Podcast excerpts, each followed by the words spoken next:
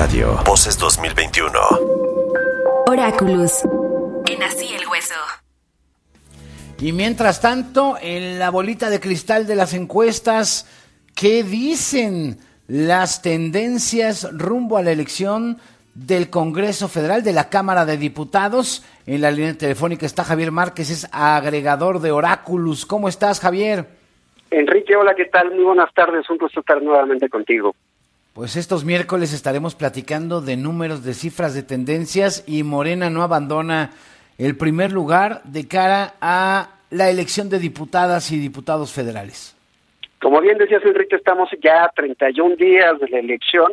Las próximas semanas seguramente estaremos viendo con mayor frecuencia encuestas publicadas sobre cómo va la competencia electoral para la Cámara de Diputados.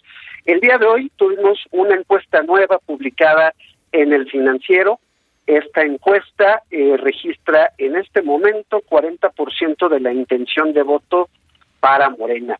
No lo hace notar mucho la publicación de Enrique, pero eh, la medición anterior del financiero tenía Morena en 55 puntos de intención de voto. Es decir, de un mes de eh, marzo para abril, la intención de voto por Morena registra este diario una disminución de cerca de 15 puntos porcentuales.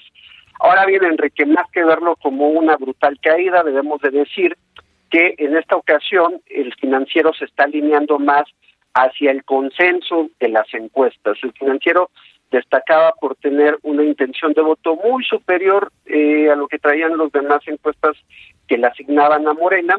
En este momento está más en línea. No obstante, eh, sí, eh, sí parece estar un poquito debajo de lo que teníamos eh, veníamos observando con las otras encuestas en los últimos días. Te, te, digo básicamente cómo está el resumen de lo que tenemos ahorita en Oráculos. Morena tiene 41% de la intención de voto, hace apenas algunos días teníamos 44% de la intención de votos, una disminución de cerca de 3%. Esto, como te platicaba, pone más en sintonía la situación actual con lo que ocurrió en la elección de hace tres años, en 2018. Los porcentajes son muy similares y en este momento creo que el cambio más importante es que la probabilidad de que Morena y sus socios de coalición alcancen la mayoría calificada, es decir, dos tercios de las curules en la Cámara, ya se ve eh, mucho más baja esa probabilidad. Antes era un volado, hace unas semanas, y ahora lo tenemos en 19% de probabilidad de que eso ocurra, Enrique. 19% de probabilidad, o sea, va a la baja esa posibilidad, no que se haya eliminado por completo, porque bueno, todo se definirá en las urnas, como lo has dicho, pero sí estamos viendo que eh, Morena tiene más o menos lo mismo que en 2018, ¿no? Para el Congreso de los Diputados. Es, correcto, tenía 39.2% y hoy tiene pues, promedio 41%. El PAN subió un poquito, casi dos puntos. El PRI bajó casi dos puntos. El PRD subió medio punto. Movimiento Ciudadano subió unas décimas. El Verde sigue igual. El PT sigue igual. Nueva Alianza no figura ya porque perdió registro. Y el PES, que cambió de escudo pero no de siglas, eh, bajó también, ¿no? Es correcto, si te das cuenta, las preferencias electorales de hace tres años se parecen muchísimo a las de ahorita, como te había platicado, el hecho de que se mantenga Moreno en una votación similar a la de hace tres años haría eh, que se repitiera algo que no observábamos desde la elección del 88 al 91, cuando el PRI soportó e incluso aumentó su porcentaje de votos en la elección intermedia. Oye, Javier, eh, digamos que esta elección de los diputados, y lo hemos platicado mucho, no solo en este proceso, en otras elecciones, es distinto y se mide con otras varas a lo que pasa en las elecciones locales. Es decir, hoy el presidente no está en la boleta como en 2018, eso va a impactar en las candidaturas a gobernador, a diputados locales, a presidentes municipales, alcaldes. Definitivamente, Enrique, lo que se observa año tras año es que eh, no siempre los estados que tienen elecciones locales se mueven en la misma dirección que lo hace el resto del país.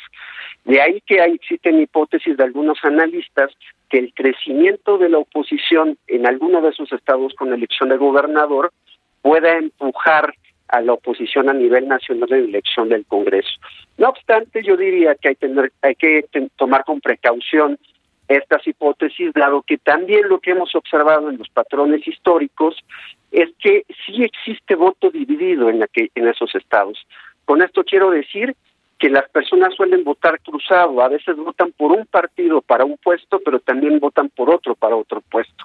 Entonces, eh, es probable que esto lo volvamos a observar en esta elección, también como platicábamos la última vez que estuve aquí contigo en tu espacio, pues parece que la oposición está bien situada en algunos estados, pero todavía Morena tiene altas probabilidades de ganar al menos la mitad de las contiendas a gobernador. Pues si quieres, la semana que entra le entramos a las contiendas de gobernador para ver cómo van, digamos, casi a tres semanas ya entonces de la elección, dos semanas y cachito de que acaben las campañas, ¿te parece? Será un gusto, Enrique. Me gustaría solamente compartir un dato muy, muy breve con tu auditorio. Va a ser eh, común que en las próximas encuestas comiencen a haber eh, proporción de intención de voto para candidatos independientes. Hay que descontar un poco este hecho. Quiero recordar al auditorio que en este momento solo hay tres candidaturas independientes registradas para el proceso electoral de diputados federales. Esto mm, es en Jalisco, en Michoacán y Tlaxcala.